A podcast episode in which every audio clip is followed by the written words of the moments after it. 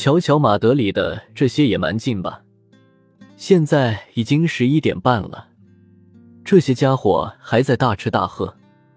他们这顿饭是十点钟才开始吃的，而且菜又很多。你也知道，那种酒又很便宜，他们都付了钱。再说，这酒一点都不烈。有你这样的傻瓜，工人们怎么能团结一致呢？第二个侍应生看着那个高个子的侍应生。他已经是一个五十多岁的人了，他停顿了一下，接着说道：“听我说，我已经干了差不多一辈子的活了，下半辈子我也一定要干活。说实话，我对干活毫无怨言，干活是正常的。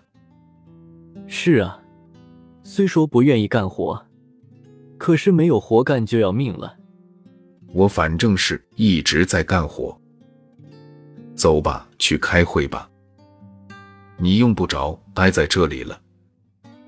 你真是一个好同志。不过我不得不说，你缺乏思想。别说那么多了，你还是去开会吧。帕克在一边一直没有说话，他不懂得政治。然而，每次听高个子侍者讲到必须杀死教士和陷阱时，他总觉得一阵心情激动。在他看来，高个子侍应生就代表着革命的思想，而革命也是富于浪漫色彩的。他本人倒是很希望成为一个虔诚的天主教徒，一个革命者。